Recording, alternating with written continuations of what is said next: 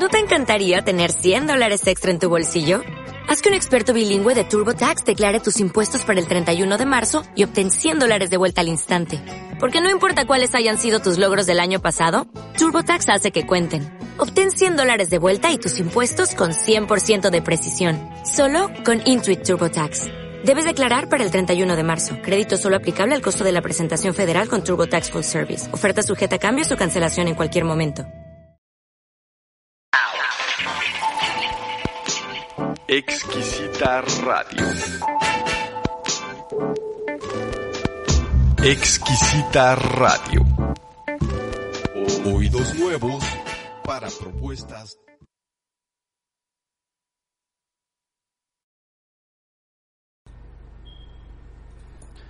Hola, buenas tardes, noches. El día de hoy tenemos para ustedes acercamiento a la infancia. Vamos a dialogar acerca de la alimentación en la infancia, lo necesario para el desarrollo en esa etapa y algunas cuestiones culturales que hoy han marcado la crianza de la infancia.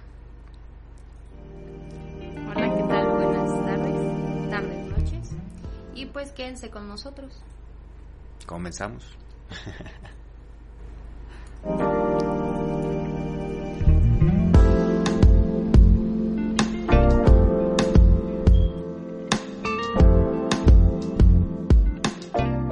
Líneas para leerlas.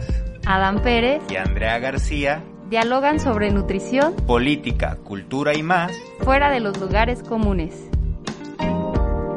Bienvenidos.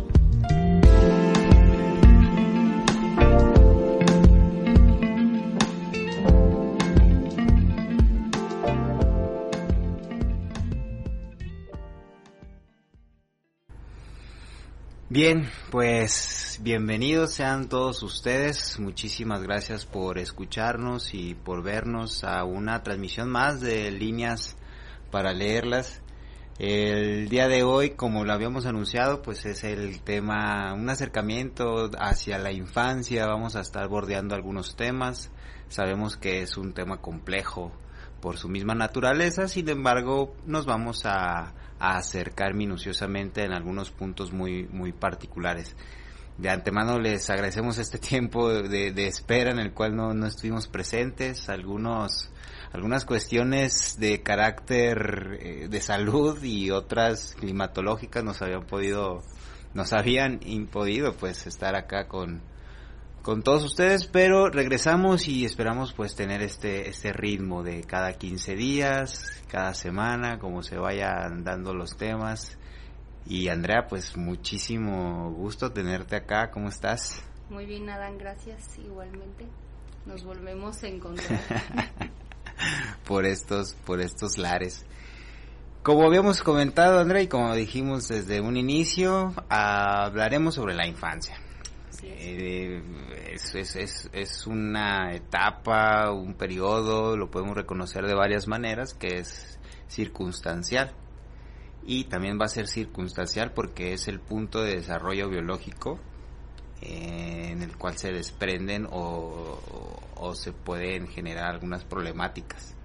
O sea, hay efectos, ¿no? De no nutrirse correctamente en ese en ese periodo, de no Claro. acercar. Tanto, me imagino, ya creo que, que lo puedes tocar ese tema para desplegarlo, que tanto en la cultura del acercamiento al alimento del, del infante, como ahora sí lo propio de, de, de nutrirse, ¿no? Con, con alimentos que sí sean con un objetivo que pueda verse beneficioso para su desarrollo.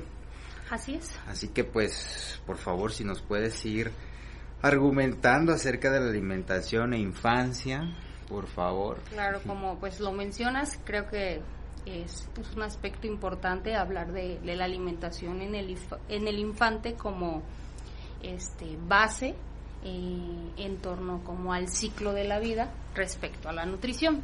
Pues para empezar, eh, yo abordaría eh, en cuanto a la infancia do- dos etapas que van a comprender desde el preescolar y escolar. Preescolar es desde el primer año de vida hasta los seis años y escolares a partir de los 6 años hasta los 12, sin entrar a la adolescencia. Entonces, para la nutrición y no nada más para la nutrición, sino para para otros aspectos eh, fisiológicos, cognitivos, sociales, culturales, estas dos etapas comprenden una demasiada importancia, perdón, en torno en torno a estos aspectos que, menciono. Claro. Se da un, un desarrollo, como lo, de, como lo decía, eh, significativo y que te va a dar la pauta a formar estilos, hábitos o en el trayecto de pues de este camino que es la vida, ¿no? Correcto.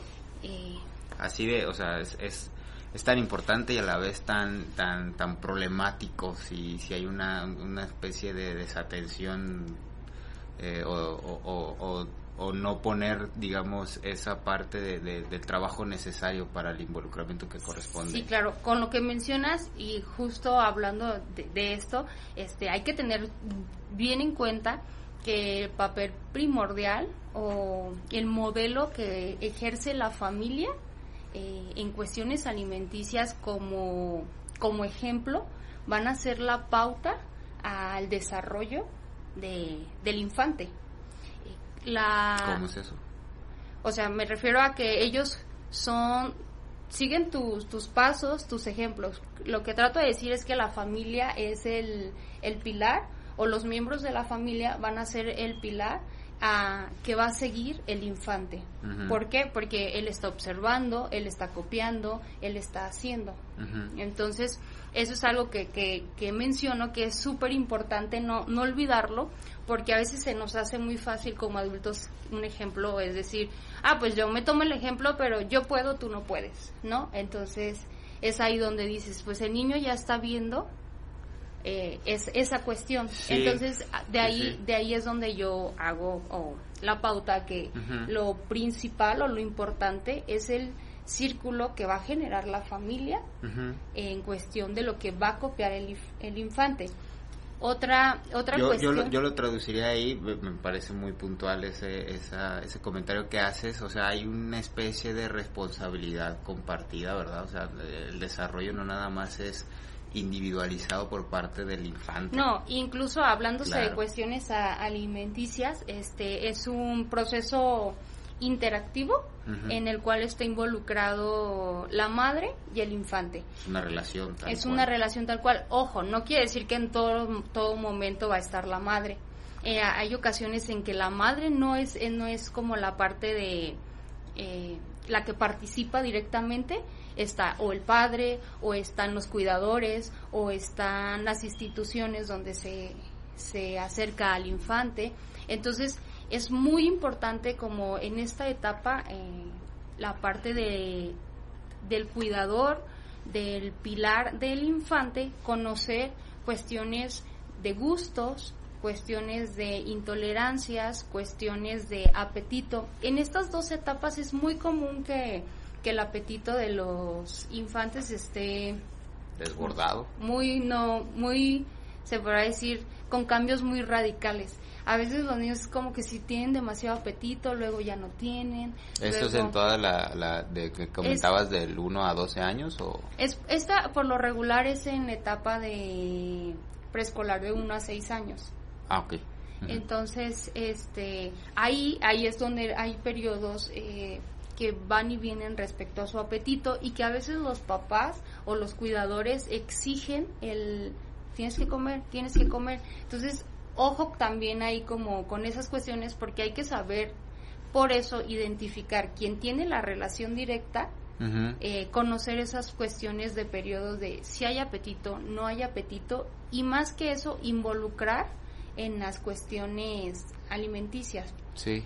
Eh, en cuanto a qué, en cuanto a la preparación de un alimento, en cuanto a, hacerle saber por porque está bien que coma eso, no necesariamente la cuestión de, de exigencia de no lo puedes comer, no, no lo vas a hacer, no, e, estaba pensando en qué tan importante debe ser la atención en cierto momento porque cuando no se presenta todavía la habilidad para poder hablar hay que saber en la relación mediar ¿verdad? Que ciertas, eh, eh, en esta relación, que ciertas cosas me presenta que me dice, tengo hambre, ya no tengo hambre, esto, esto no me cae bien, ¿no? Por eso hablamos de la relación directa entre quien se hace cargo del niño o del infante, ya sea la, las demás personas que, que comentaban, ¿no? Ujú. Entonces es saber identificar.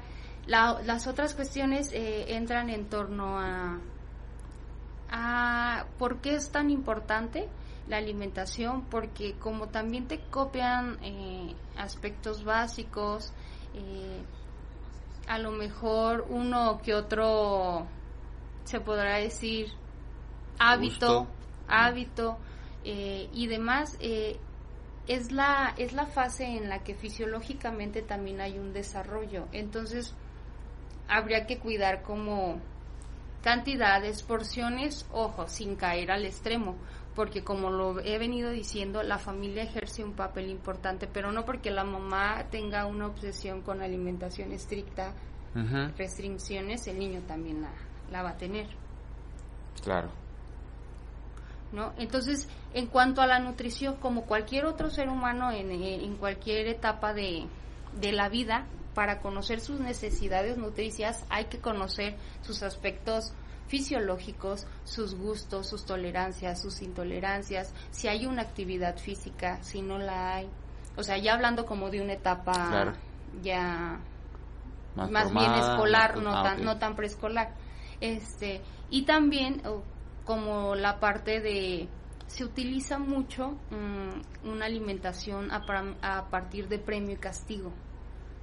Entonces, a veces funciona demasiado en la cuestión, no sé, de soborno ante poder alimentarte de, de una cuestión.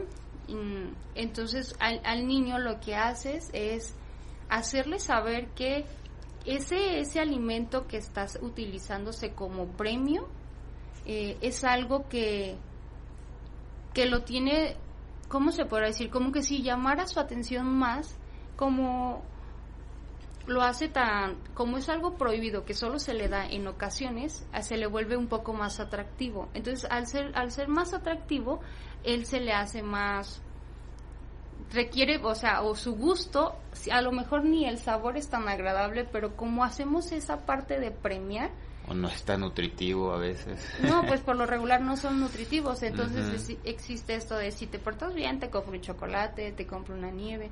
No quiere decir que no vayan a estar en el lapso de, de estas etapas, sí van a estar, pero quien tiene el control es el cuidante o, la persona. Nos topamos, bueno, yo me he topado últimamente en cuestiones como redes sociales y demás que hablan de, de que el niño ya tiene la decisión propia como para saber qué va a comer y qué no va a comer.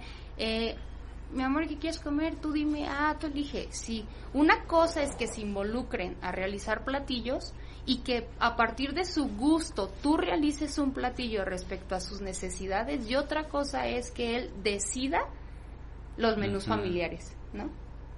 Entonces, esa, esa, esa parte como de, de, de- de interacción de ya lo escucho y él decide, creo que tiene un aspecto pues negativo en torno al a la cuestión nutricia de, del infante. Digo, por algo México ocupa el primer lugar a nivel mundial de obesidad infantil. Están decidiendo mal las comidas los niños. Sí, planean muy mal los menús, no. Entonces, el, el hecho de, de involucrarlos a la cocina, a colaborar, eh, es una buena estrategia, pero eh, obviamente utilizando la cuestión de los alimentos frescos, de las Sí, necesidades. em, fíjate, hablando de estos alimentos, am, hace un par de, de transmisiones que eh, aquí compartíamos diálogo para desmenuzar estos procesos y productos que nos llegan a la mesa, ¿no? La, la calidad de los alimentos y demás. Y no hace mucho para las personas que, que nos estén viendo desde otras latitudes, aquí en México se empezó a hacer norma que la comida que iba dirigida hacia los infantes ya no tuviera presente estas imágenes alusivas a diversión, imágenes alusivas a entretenimiento, porque evidentemente era, era primero el, el, el cachar la atención por medio del marketing y al final eh, un alimento que estaba todo hueco y, y, y vacío, ¿verdad? Sí, claro. es- Entonces, en este proceso que tú dices, eh, evidentemente la atención de los alimentos hay que hay que saber que pues te puedes encontrar en, en- en productos que no, no, no tienen nada que ver con, con lo que requieren en esa en esa en ese momento que es un poco más complejo, ¿no? Ujú. Incluso este ahorita ya hay muchos productos en los cuales no se ve en la presentación como de Sí, los de- mataron al, al tigre Toño, ¿no? así en las azucaritas. Pues era evidentemente era por eso, porque el niño había una cuestión de atracción visual y la verdad es que el padre era como, ah, ok, sí, toma. Entonces carece de cuestiones nutricias, la cual eh, es donde se ve influida la alimentación por, por aspectos este, de cambios sociales. Tiene que ver mucho como la, la cuestión de del marketing, la cuestión de la publicidad, de la propaganda de televisión a la que el, el- el infante tiene acceso. Porque si ponemos esta cuestión de animación, de colores en un alimento, obviamente el niño se va a ver inclinado en querer ese, ese alimento. Sí, Eh. sí, sí. Eh, entonces, entrando en ese, en ese tema que ya lo has mencionado, digo, las, las preguntas las podemos ir, ir sumando y, y mencionarlas al final de tu intervención. En la influencia de los, de los cambios eh, sociales, entonces, hay un antes, un después, antes estábamos mejor, ahorita estamos peor, hoy estamos mejor, a lo mejor. Yo siempre he compartido Mejor. algo que ha sido criticado que o ha sido los cambios, ¿no? ¿Cuál ha o me han dicho que hasta incluso sueno muy muy machista pero eh, no sí lo sí lo menciono no la in- para bien, mí no la, la incorporación progresiva de la mujer al trabajo fuera del hogar hace un cambio muy significativo en la cuestión alimenticia de, de la familia y hablándose del infante como tal.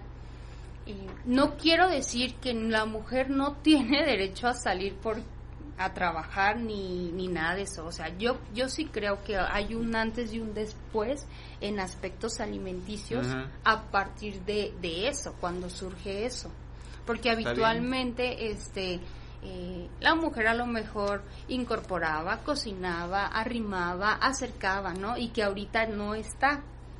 Entonces sí, sí creo que a partir de eso se crea una nueva conducta de, de alimentación. Sí, ese es un movimiento muy sutil. Eh, fíjate, fíjate que no tiene nada de, de controversial. Controversial es el efecto que produce porque la misma Beatriz Preciado, que ya no se llama Beatriz Preciado, se cambió, se cambió el nombre. eh, un, un- un- un ente intelectual muy muy en boga sobre temas de eh, feminismo, machismo, eh, cuerpos, género y demás. En una conferencia en Cataluña ella menciona esto, la parte en que cuando la mujer empieza a salir porque las exigencias capitales eran demasiadas, o sea, ya nos podíamos sustentar no solamente de- del sueldo del padre, entonces que comienza a irrumpir un montón de relaciones en el núcleo que era eh, el normalizante, ¿no? No estábamos tan preparados para ese brinco que lo que sucede después son todos los efectos que vamos ahorita recabando todavía, porque todavía se sostiene, aunque no alcance con un solo sueldo para un Claro. hogar, todavía se sostiene esa, esa, esa relación. Esa relación, sí. Entonces sí, es, ese movimiento, entonces eh, creo que también en la nutrición se puede ver marcado, ¿no? Yo lo veo muy marcado. Este, en cuanto a la alimentación, sí. Por eso decía que lo he comentado y que a veces se figura de otro sentido, Ajá. pero lo hago como paréntesis en torno al hábito de alimentación, dejando fuera el aspecto de... de Digamos de que, la que la, salida, la- ¿no? la atención que se prestaba con una figura sólida allí en el hogar, Pues viene- constante, cambia y se esa, esa atención se- Claro, se, pues viene a ser otro lado, ¿no? este, lo que mencionaba al inicio, esa relación directa con, con el infante para, para conocer los gustos, necesidades o para hacer esta cuestión de, de crianza alimenticia, de, de hábitos, de ejemplo, pues está, no está. Sí. Y otro cambio que se me hace muy fuerte también, que actualmente es muy común, es la incorporación muy temprana del infante a, a las escuelas, a las eh, estancias pues infantiles, donde ellos cubren la mayoría de sus requerimientos nutricionales dentro de esas instituciones.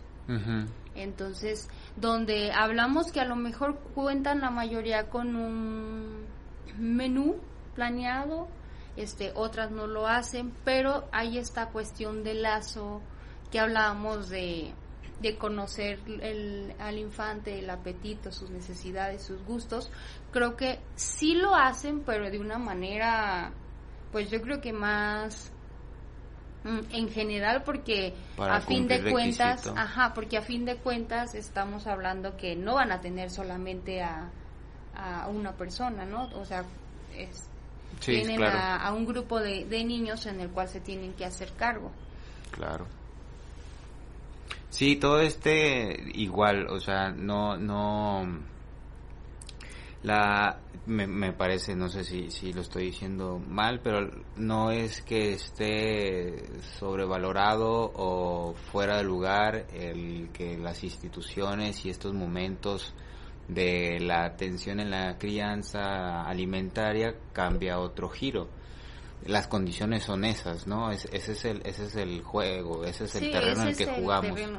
Pero no por eso no vamos a reconocer que ah, ok, eh, pero sucede esto en, en este momento con esas eh, esas nuevas relaciones, o sea, eh, hay que ver los efectos, ¿no? Hay que hay que hay que saber qué qué qué tipo de relación se construye y cuál es la respuesta y que impacta directamente a la relación con la con la alimentación.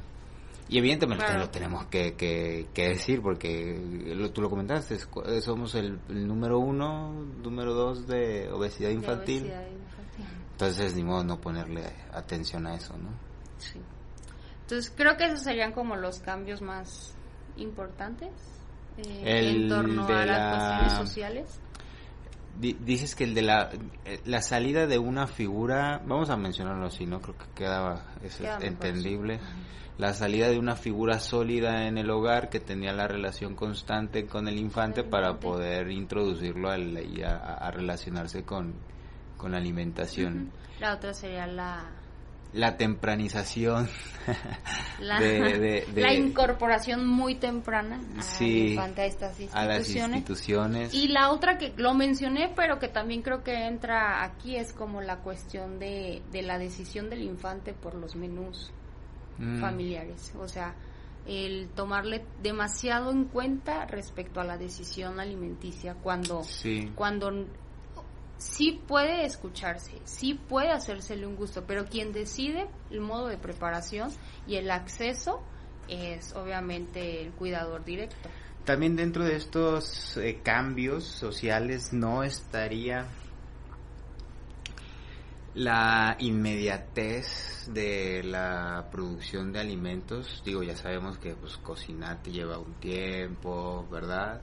Si esa figura cambió, la que estaba constantemente en un hogar para la relación con el alimento y el infante, eh, cambió uno de los que cambió fue también pues, todo el proceso de elaboración de alimentos Claro, ya por se ve afectado, entonces ahorita lo más prácticos que se pueda. Pues sí, vivimos a prisa, entonces eh, la practicidad hace que nos ah, acerquemos a alimentos prácticos, vacíos de, de nutrientes, pero que pues cabe mencionar que digo, muchas muchas familias, muchas personas sí, sí, sí se dan una pauta a, a crear este ambiente en estas etapas de primordiales de desarrollo y crecimiento, de, de dar esa pauta de, de tiempo, de no te vas sin desayunar y yo te preparo, o buscar estrategias, porque creo que, o sea, tampoco generalizamos en cuestión de, de que todo, todas hacen eh, esta cuestión de alimentos con ricas calorías, grasas y demás, no. Sí, claro. Eh, hay muchas, hay muchos que no se incorporan a, a- a estas instituciones y que también tienen una una deficiencia alimenticia, ¿no? Ujú, Entonces Correcto. también está como creo que sí dentro de estas dos etapas es primordial limitar el consumo de bebidas gaseosas, azucaradas, eh, porque si no, o sea, generas un círculo vicioso, se vuelven más adictivos, el niño ya no quiere comer lo que antes tú preparabas. Mm. Entonces sí, sí creo que, pues es como, como todo. O sea, hay quienes sí, pese a que vivamos en un ritmo tan acelerado, se va a dar la pauta o se va a dar la, la cuestión de, de preparar y de, de buscar esa, esa cuestión. Como paréntesis y, y un- y una pregunta, ah, no sé, ¿hay- ha- ¿habrá alguna actitud ante de la nutrición ante mm, estos eh, estos productos que, mencionas, refrescos, comida chatarra y demás? Porque, bueno, eh, eh, el, el bien común sería no lo consumas, ¿verdad? Estamos de acuerdo. Sin embargo, lo vamos a consumir. Los morros, lo van a- los, los infantes lo van a consumir hay un tratado de que, ok, acércate a ese alimento, pero hay unas consecuencias, se debe de mediar, o es así en bruto como lo, como lo hemos visto, bueno, como en mi experiencia que lo he visto, no, no, no tengo a quién criar yo, pero en mi experiencia bueno. que, lo, que lo he visto, es el refresco, ah, sí, le diluye un poco Yo- de agua para ver si eso No, yo que creo espanta el sabor. que, que hay etapas en la cual este, son primordial el no.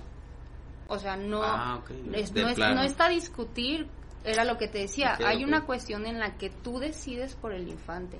Hay otra donde tú lo empiezas a involucrar y Claro, obviamente sí. atiendes a sus necesidades, pero otra cosa es donde él ya decide. Entonces, tú dices que en una etapa, en, un- cier- en claro, cuál, en no. cuál sería como... O sea, los primeros, desde mi punto Claro, de en vista, lugar de la fórmula no le vayas a dar el refresco, por Dios. No, yo sí, yo sí creo que un- Pasa, mínimo los primeros cuatro años de vida, o sea, es cero azúcares, cero, o sea, cero azúcares me refiero a, Saturar. a a saturar, saturar. ajá, pero hablando de refrescos, hablando de mm, grasas, hablando de grasas eh, saturadas, ¿no? Hablando de Como por ejemplo en alimento chatarra, ¿cuál es la grasa saturada? alimento chatarra, pues a lo mejor los famosos chetos naranjas, estos que les llaman mucho la atención, ¿no? Eh, o incluso, este, puedes incorporarlos, pero hacerles saber que hacerlo en una frecuencia, con un esporádicamente, o sea, Jamás como premio a lo mejor, ¿verdad? Porque jamás como premio porque se vuelve se vuelve se tan vuelve atractivo tabú que el niño madre. ya quiere eso entonces es hacerle saber ok hoy podemos comer esto sí creo que también estamos en una etapa donde se dice que el diálogo es súper importante con el infante pues dialogar no esto es esto se te va a dar no hoy se puede mañana no se puede pero es aunque llores aunque no se va a poder porque también ah, el, el, el dar el producto es como ay sí toma ya comodidad del padre o del cuidador ya no me estés hostigando no Entonces dices que una actitud es en cierta etapa. Pues yo creo que, eh, sí, eh, ¿no? Es ausencia. es tajante no Y ya, ya, después, incluso este se quiere echar a perder, échese a perder. Pues ya cuando tiene la decisión, sí, ¿no? Que ya estamos hablando que ya escolar un tercero de primaria, Sí. cuarto de primaria, ya es evidente que él toma sus decisiones. Hay una etapa eh, eh, muy precisa de eso, donde el, el cuidador toma sus decisiones, por eso lo tiene que conocer. Después hay otra, da el brinquito donde él ya decide. Mm. Ojo, decide qué le gusta y qué puede comer, no decide que, va- que era lo que decía, no decide Sí, por, sí. por todos, ¿no? Y ya después, pues ya la adolescencia, pues ya es, es otro tema.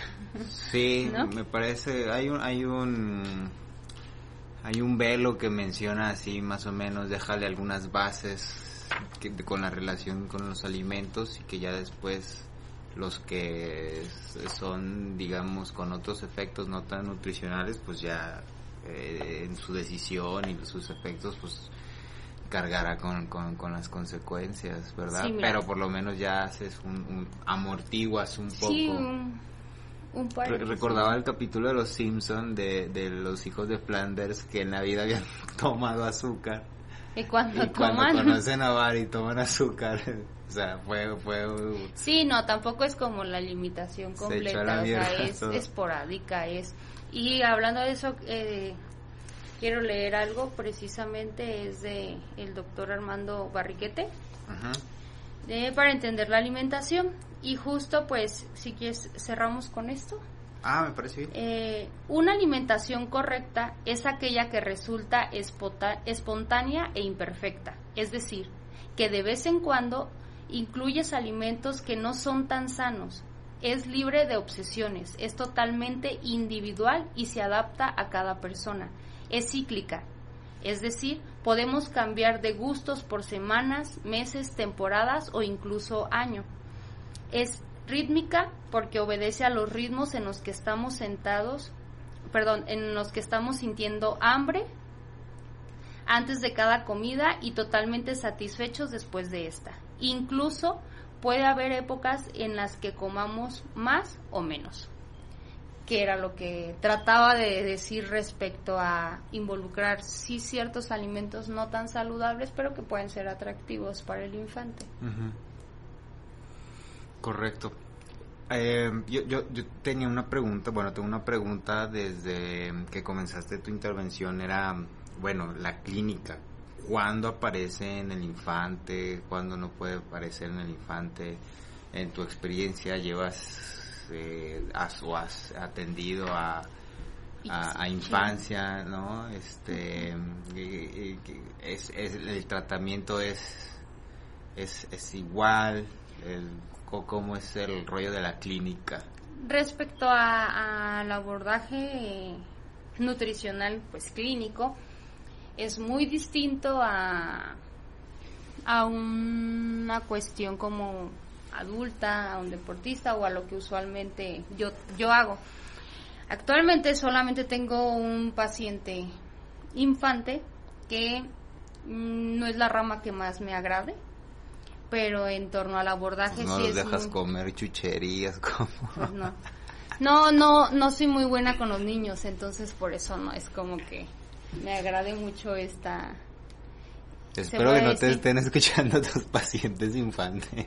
Solo tengo uno, pero a ti sí te quiero.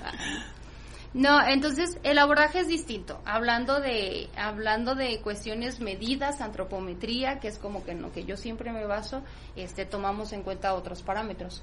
Eh, la, Sí. la parte de la inclusión de la nutrición en, en estas etapas se da no solamente a partir de, de la etapa preescolar, sino incluso tú la vienes manejando desde la lactancia, desde el embarazo. embarazo. Entonces, puede ser embarazo, después lactancia y luego ya es donde tú das un salto más grande que es cuando incorporas la, los primeros alimentos sólidos, que es la lactación, después de los seis meses.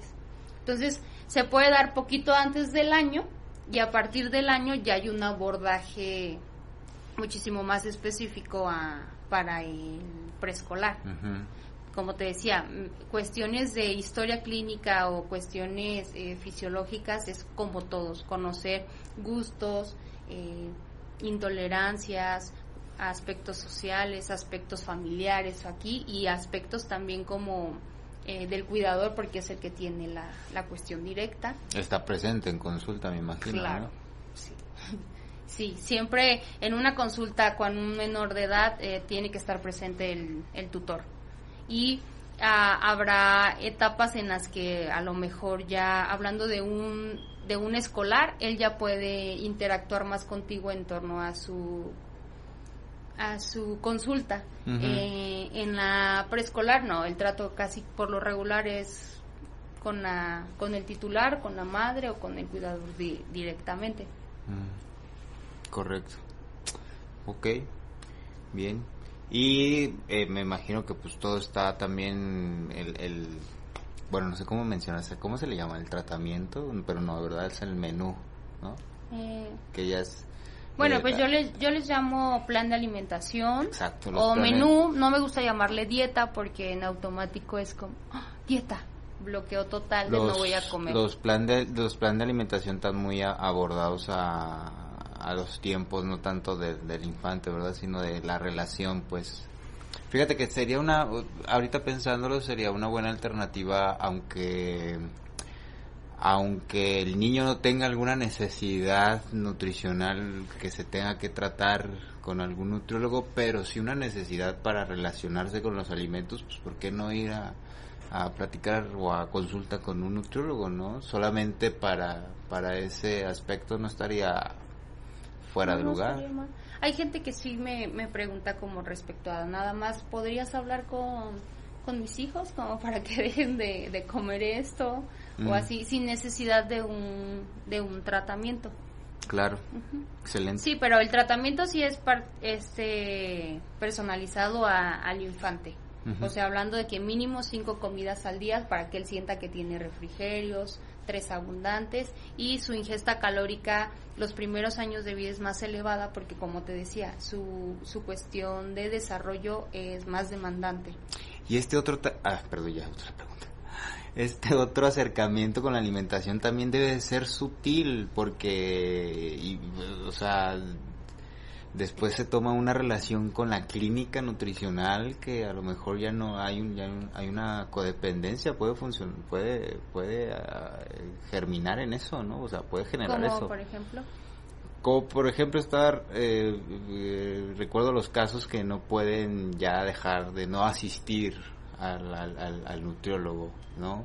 Y desde la infancia, entonces desde la infancia se checan su peso. se Ah, pero pues desde ahí sí, pues el abordaje tiene que ser, pues, tiene que tener Por una eso línea no bien cimentada también del de aquí nutriólogo. para siempre, no, no duras, a- no duras con el nutriólogo desde, desde preescolar hasta adulto mayor, ¿no? Obviamente tiene que haber una intervención en la cual el mismo nutriólogo haga la pauta de, o sea, ya no es necesario que vengas, o sea, mi función ya, ya terminó. Claro, ¿no? claro, claro, claro. Sí, va por delante la educación primero que la relación Sí. eh, con, con el... Con el Crear hábitos es muy, muy, bueno, yo pi- lo pienso así, crea- crea- crear hábitos es muy fácil, entonces por eso me atrevo a decir que en un determinado tiempo ya no necesitas a un nutriólogo, si lo que busca el nutriólogo es educarte, no, no beneficiarse económicamente a partir de la consulta. ¿Quién sabe? ¿Quién sabe? Porque hay nutriólogos a nutriólogos que, Por eso, yo estoy diciendo cómo yo que trabajo. te venden el ayuno, ¿no? si no, consulta y ayuno intermitente. Ayuno intermitente. Qué bueno está.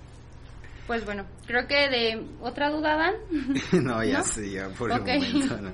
De, pues por, por mi parte creo que sería todo. Hablé aspectos generales. Si tienen alguna duda, ustedes me pueden dejar un comentario y con gusto la contestamos. Y pues continuamos contigo, Dan.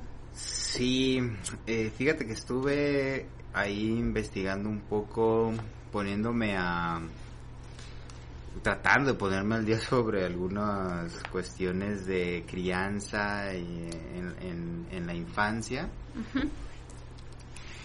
Y hay, hay un buen, ah, hay un buen de, de sistemas, hay un buen de prácticas, hay un buen de escuelas, hay un buen de pedagogías, ¿no? Eh, pero ahorita todas que yo creo que están muy transgiversadas porque pues tenemos a, a, a- kinders primarias que, que tienen el nombre de eh, eh, primaria Piaget, ¿verdad? Y todos los morros están formados a las 7 de la mañana antes de entrar. y, pues yo creo que Piaget se estaría sacando los ojos, ¿no? Si, si, si ve eso porque eh, transgiversan completamente lo que, lo que estos grandes pedagogos hicieron o postularon que pues hacen eh, un, un- un común denominador que hoy podemos visualizar en que la educación hacia la, de la infancia está rozando por estos lugares de competitividad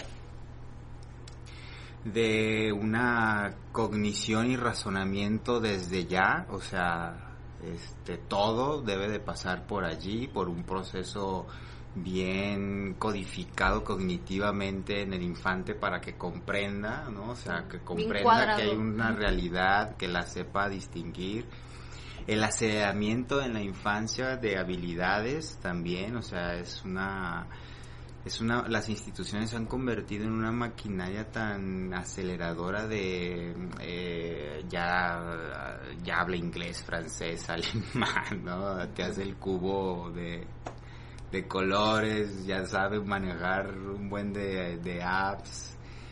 Eh, entonces todo esto va acompañado evidentemente a, a, estos cambios sociales que ya contigo estábamos anticipando, ¿verdad? La inmediatez, el, el, estar más preparados, el tener las suficientemente cualidades y capacidades como pues para que entendamos lo que, lo que pasa y eso, eso en cierta medida tiene, tiene un efecto. Volvemos a decir que no es que esté bien o mal, no, no somos quienes para, para ponernos en esos temas y mencionar, pero sí hay que distinguir que pues esto eh, apuntala una forma de, de, infancia y de crianza en la infancia eh, peculiar. Uh -huh. Entonces les traía a colación lo que mencionaba un, un autor eh, que a mí a mi parecer cuando yo lo, lo, me acerqué a él de, para reconocer eh, aspectos de la infancia porque hay muchos que te hablan de, de eso pero no sé como que les faltaba algún aspecto eh, riguroso, riguroso en el hecho de, de, de, lo que es comprometerse con un escrito, dialogar, de este, lucidez, de lucidez también, también, y aparte de que por su misma historia también es como interesante, ¿no? Hablo de Lev Vygotsky, él es un eh, ruso, nació en Bielorrusia en 1896 murió muy joven, a los 38 años, era judío y durante los últimos 10 años de su vida el pobre tuvo tuberculosis.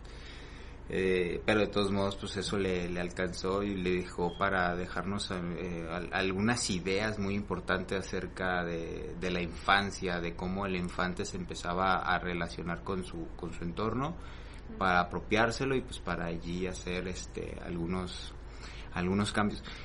Si ustedes lo reconocen, pues evidentemente con la beta eh, rusa es, es, es inevitable de, de, del siglo XX, es inevitable no pensar que, que, que, este pensador, valga la redundancia, tuviera una injerencia marxista, evidentemente, ¿no? O sea, era comunista, judío, y, o sea, antes del holocausto, qué bueno que, le, que, que se murió, si no, de todos modos lo hubieran, lo hubieran maltratado feísimo. Okay. Tiene un texto muy, muy lindo, se llama La imaginación y el arte en la infancia.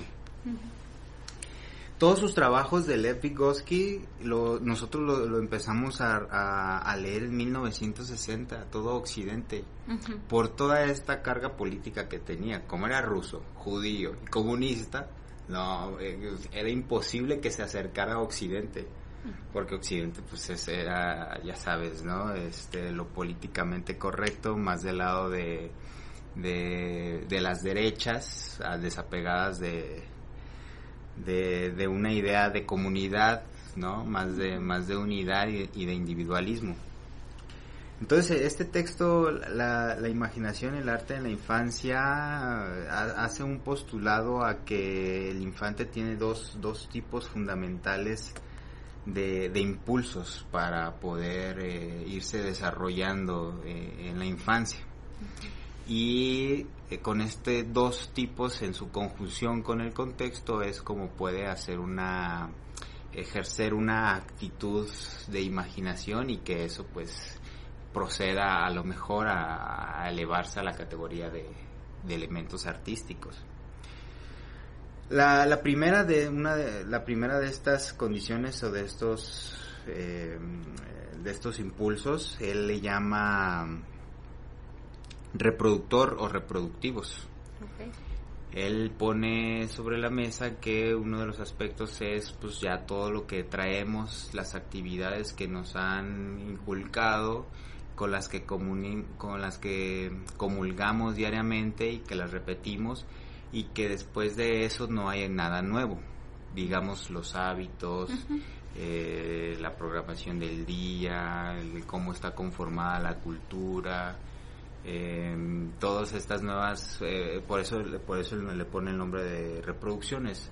Porque lo hacemos consecutivamente. reproduce algo que está ya, digamos, inscrito por este vaivén de estar dentro de la cultura y que después de eso no hay un suceso eh, nuevo, ¿no? O sea, no hay una posición diferente después de, de haberla eh, de haberla generado. Digamos que no hay tanta plasticidad o flexibilidad en ese movimiento, ¿no? Son, son huellas que ahí se quedan y que tú vas generando. Hasta ese punto creo que está algo, algo claro, Ese, ese, ese impulso, ¿no? Y el otro impulso es el de el creadora o combinadora. Este impulso sí, la, sí da la proyección, digamos, de un devenir y de una modificación en el presente. Esta es la parte más quisquillosa que, que, que, que le cuesta argumentar a, a Vygotsky porque es es un impulso, al llamarle impulso, lo está llamando como de carácter natural casi casi, ¿no? O sea, de carácter ya dado. Digamos, no, no hay que, en cierto momento no, no, no hay que sobreponerlo o enseñarlo. En este segundo impulso de creadora, como es una parte de proyección, es la posibilidad de no tener esa huella, esa huella presente, Némica es de otro lado. Perdón, es, la costumbre. No tener esta, esta huella de impresión ya vivida, esta comunión con, con, lo cotidiano, o sea, este modelo de reproducción, sin embargo, poder generar una idea de eso. Salir del contexto. Sí, salir de contexto, por ejemplo, no sé, eh, yo no he ido a Tailandia, ¿no? Pero si escucho a alguien hablarme sobre Tailandia, que me diga cómo son las calles, cómo es la comida de la calle, cómo son los templos, cómo es el tipo de religión, que ahorita lo estoy mencionando, tú comienzas a hacerte una, una. un, un panorama, una idea de cómo fregados es Tailandia, aunque no sé si haya sido no, tampoco, pero ya estoy haciendo eso que Claro, esa parte, ese impulso es creador. Sin embargo, ese impulso, ibas a decir algo. Sí. Y estas dos cuestiones están muy marcadas en el infante. Sí, antes, antes de eso, este, este impulso, el segundo, no puede ser individualizado como impulso solo. También corresponde de la parte de reproducción porque esa, esas, ese primer impulso, ese otro impulso, el de reproducción, deja las bases como para poder estar imaginando y desplegándote en otros contextos que tú no tienes cuenta. Si, si, si lo Te da la pauta a crear. Te da la pauta a crear con esta con esta otro impulso combinadora, ¿no? Que es la parte de poderse proyectar en otros aspectos y no nada más, o sea, es, este es un ejemplo burdo de Tailandia, ¿verdad? Pero eh, ahora posicionalo en, en, un, en, en, un infante, a los infantes en estos eh, en este proceso de, si, si seguimos a Lev Vygotsky en donde vemos este proceso creador y este proceso de reproducción pues podría estar ¿Me preguntas o No, no, dale, dale. Yo, bueno, yo me lo imagino poder estar en estas instituciones que hablamos donde tienen una serie de, de actividades ya segmentadas en la cual no hay un cambio. pero, Eh, no sé, al niño se le ocurre algo donde brota su creatividad, su espontaneidad y ya hay una limitante, ¿no? No porque hoy vamos a hacer esto, ¿no? No sé, no está permisible o no. Sí, eso, es, me parece que es una problemática cuando se encuentra con este momento. Mm, yo lo yo lo denotaba que eh, poniéndonos en el supuesto del infante, evidentemente hay cosas de la cultura que demanda, ¿no? Okay. Este, levántate, desayuna, eh, cosas saludables, por favor. Claro. Ve a la escuela, haz la tarea, todo esto pero ya cuando eh, el, el, el, impulso combinador que es como el, el, apoyo de todas estas herramientas, bueno, no herramientas, sino de todas estas cualidades de, de huella de reproducción que ha dado para poder ir proyectándose en otro lado, ¿no?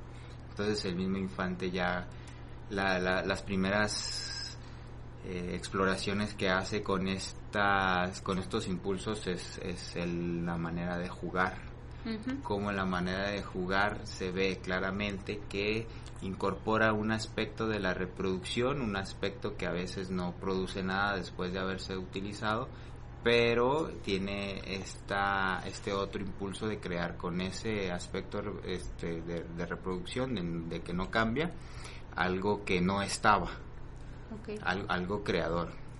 Por ejemplo, al, al infante de Navidad le regalan la pista de coches eh, Hot Wheels Premium, no sé, la que salga en diciembre, la más, la más nueva.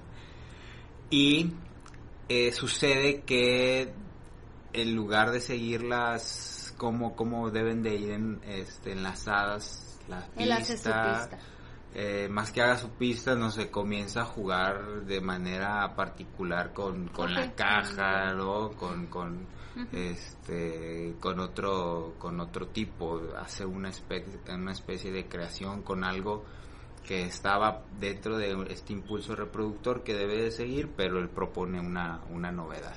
Ok, sí. Esa particularidad para Lev Vygotsky se le hacía muy propia como para cuidar, como para renaltecer y como para eh, permitir que, que, se impulsara, pues, o sea, que, que se le pusiera atención a eso. ¿Por qué? Porque en el, el, el, el, texto llegará a mencionar que esta parte combinatoria con las experiencias que el infante ya ha obtenido y esta nueva proyección con algo novedoso hacia algo novedoso van a marcar también la posibilidad de que el infante pueda tener algún rasgo propio. O sea, una, una singularidad sin la necesidad, por eso es que Occidente no, no, no le gustaba tanto la entrada de, de Vygotsky, ¿no? Sin la necesidad de, desapegarse completamente de, del contexto, porque evidentemente es el primer proveedor de estas huellas primerizas que iba a estar reproduciendo. Entonces, hay esa era una actitud para Vygotsky de, de, la posibilidad de generar una individualidad, pero que esté anclada y sobre todo eh, referenciada, referenciada con una, una brecha contextual muy, muy marcada, ¿no? Entonces, la, la, la, idea es que ante estas nuevas circunstancias de, de crianza, de uno mejor que uno, ¿verdad? Uno mejor que el otro, y que ahí en esa soledad de la individualidad se va a encontrar un rasgo en la infancia único, novedoso, con, con, con Vygotsky pues se ve como que no, no me parece que no, no, no, no va tanto por ahí, ¿no? O sea, eh, pareciera ser otro tipo, otro tipo de, de, de, marca para incorporarla o, irla incorporando tal vez en, en aspectos de, de, crianza, en donde sí se busca esta proyección de la individualidad del, del infante, pero no podemos negar que hay un corresponsal, que es un contexto, que es un nosotros, que es un todo, que vamos acompañando para que eso pueda eh, sucederse. Entonces, entonces sería en, en un momento, o más bien sería eh, tener estas dos cuestiones sin las dos posturas que, que comenta, o sea, la parte de se dan.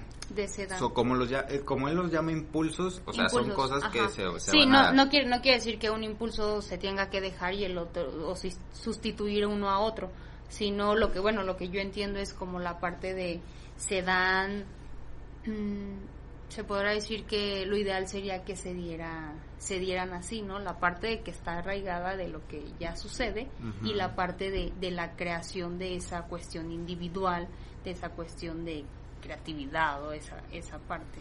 Sí, dudo un poco en lo de en, en- en- en lo ideal porque cuando se propone que sea lo ideal es cuando a lo mejor esto porque estamos hablando de, de una de un acontecimiento nuevo creado, o sea, de algo que no estaba presente en las fichas.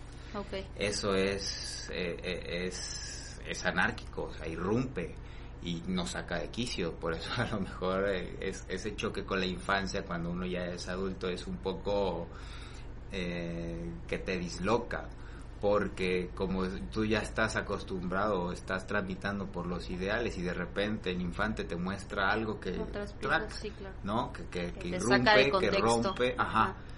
Eh, es ahí que a lo mejor el, el idea, porque hay que tener una actitud a, es- a, a que esa novedad, ok, es una novedad que, que irrumpe, que, que, que rompió con todo lo que estábamos acostumbrados, ¿no?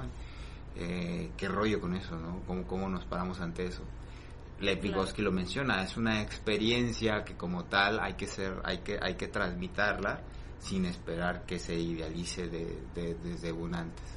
Pero sí es la necesidad de estarla, eh, de estarla cultivando y provocando, porque eh, es el aspecto que llega a, a compararla con, con el arte. El arte, hasta ese tiempo que él, que él lo conoció, que fue un cuarto de- del siglo XX, no le tocó tanto el arte eh, contemporáneo y este y este arte con el que hoy, que hoy hoy convivimos. Le tocó más o menos la transición del arte de la representación. Eh, pues bueno esa, esa esa forma de mostrar o de reconocimiento por el arte era un momento también que irrumpía cuestiones nada normales nada ideales sin embargo el arte no puede estar descontextualizado. Porque si está descontextualizado, bueno, ¿cómo, te- cómo te permea, cómo te impacta si, es una cosa descontextualizada, ¿verdad?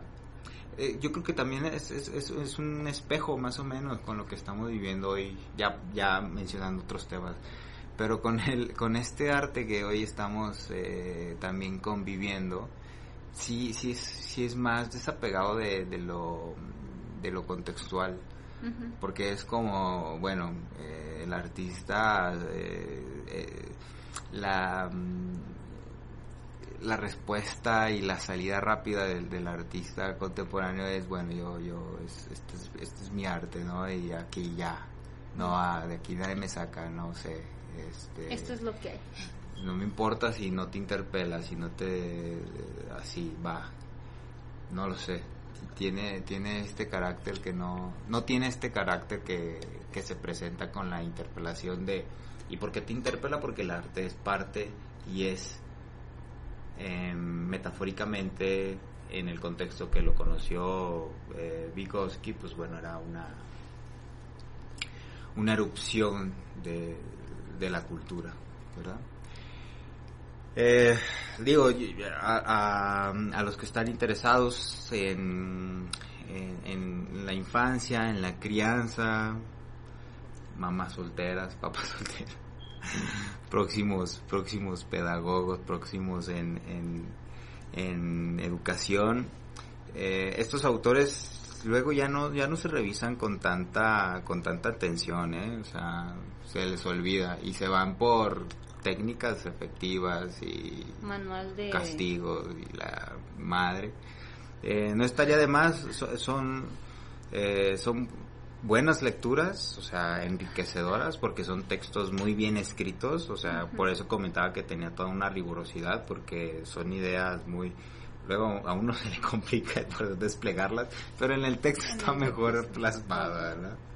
Eh, y pues bueno eso, eso, eso es lo que lo que más o menos quería mencionar eh, digo como hay una tendencia al día de hoy por la individualidad eh, pero no es la única manera de poder de poder criar no por la potencialización de habilidades desde la infancia no no es la única manera no no porque el niño ya no sepa hablar francés antes de los 10 años le va a ir mal o sea de todos modos le va a ir mal. Hablar francés Ok, no. espero y también tus pacientes infantes no te escuchen.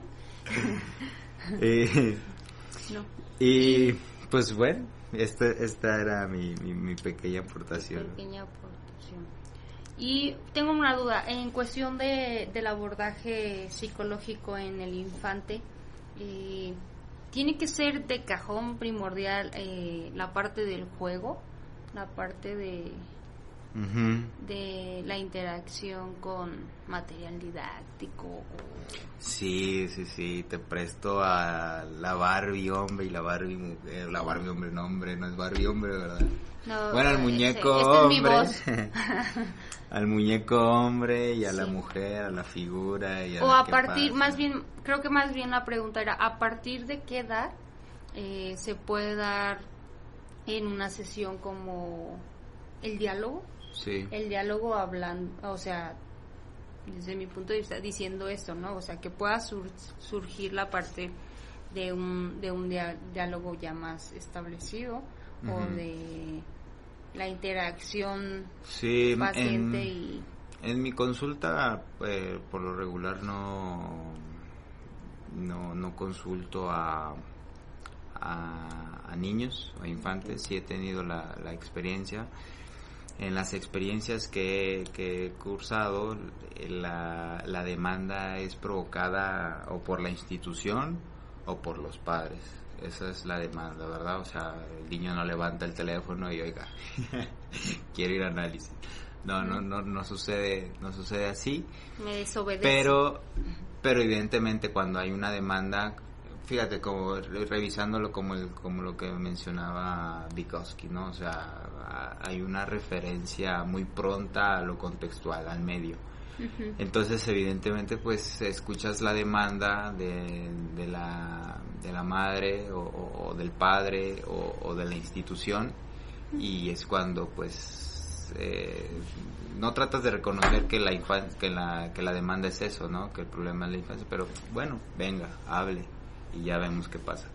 Y, eh, pues igual, o sea, cuando se atiende la clínica con, con infantes, em, eh, se, se reconoce que el juego es muy apropiado a esas condiciones para poder entrar en, en- en diálogo. ¿verdad? O sea, uno ya utiliza el, el- lenguaje un poco más apropiado, ya se, o, ya estamos más apropiados al lenguaje y ya pues, puedes acudir a, a consulta y hablando de eso. Aunque eh, Donald Winnicott, otro es, sí es, léanlo, es, es, es, es magíster para el tema de, de- de infancia y análisis. Eh, él llegará a decir que jamás dejamos de jugar, este, a pesar de que ya no acudamos a algo lúdico con objetos, ¿no? y relata el, el, el, el hecho de que yo tenía unos pacientes que ya eran adultos, pero antes de venir conmigo, primero pasaban al café, después se daban la vuelta al parque, después saludaban primero al perro de mi vecino y ya después tocaban mi timbre. Díganme Eso es si eso no es jugar. ¿no? Claro. Entonces, ajá, hay una metaforización. Y en, en el infante sí pasa por eso. Pero ot- otra vez, el, el, el juego mm, eh, es, es más de este lado de la, de la creación, ¿no? De irrumpir algo. Cuando es un juego pedagógico, pues va a funcionar para el juego, o el juego te va a dar el resultado. El juego te va, te va a exponer, es A, B o C, ¿verdad? Y es ya está muy, muy marcado. Pero cuando es un juego así, creador, creativo, y más así, creo que así debe de ser el juego en consulta, eh, porque es más apegado a lo que le pasa al niño, a lo que va Sí, claro. a, a lo que va teniendo como problema, como síntomas, eh, debe estar más de ese lado que más del lado del juego. O sea, hay otros juegos que son lúdicos que funcionan y tienen su porqué. Porque también hacer, o sea, hacer un juego lúdico no es cualquier cosa, ¿no? Sí es una cosa de, de estudio muy fuerte. Y tienen su porqué y funciona para eso, pero para la clínica sí hay que apartarnos. Pero sí hay muchos que, que atienden a, me ha tocado, ¿eh? que atienden a niños y sí tienen su, su figura bien marcada, es un juego lúdico, aunque ellos no lo sepan, ¿no? La figura de su, su, su muñeco de, de, de papá, de, de niño y de mamá, ¿no? Y- No, a mí me ha se tocado así. y... Veo el dibujo, este, dibujó esto, um, agarré el lápiz así, entonces ah, Sí, esas, y ya existen pues las pruebas más de corte psicológico, ¿no? Pero eso Claro. sí que yo no, pues no sé si contesté la pregunta, te dejé más. sí, no, Pues clarísima. yo, Sí. yo creo que ya nos estamos por- pasando un poco, ¿no? Del tiempo. Este, así que yo creo que es momento de, de despedirnos, Andy. ¿Qué? ¿Algo más que quieras comentar? No, déjame ver si no, creo que no tenemos este ¿Dudas? preguntas ni, ni comentarios. Las abordaste todas. Yo hice todas las preguntas. Pero sí tenemos pues mucho que agradecerles a ustedes que nos han puesto la atención durante este rato. Esperemos nos volvamos a ver ya en, en una semana o en 15 días. a En ver 15 si no días, tenemos ya sin algo. falla. y agradecemos aquí en Robles en los controles que nos ha hecho una hospitalidad tremenda y pues muchas gracias Andy. Gracias, Adán. Nos vemos. Hasta luego.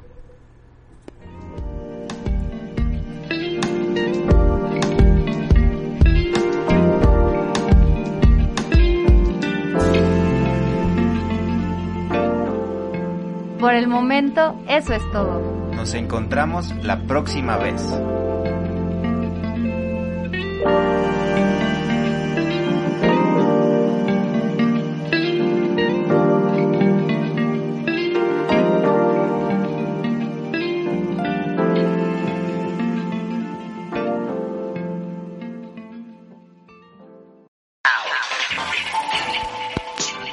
Exquisita Radio.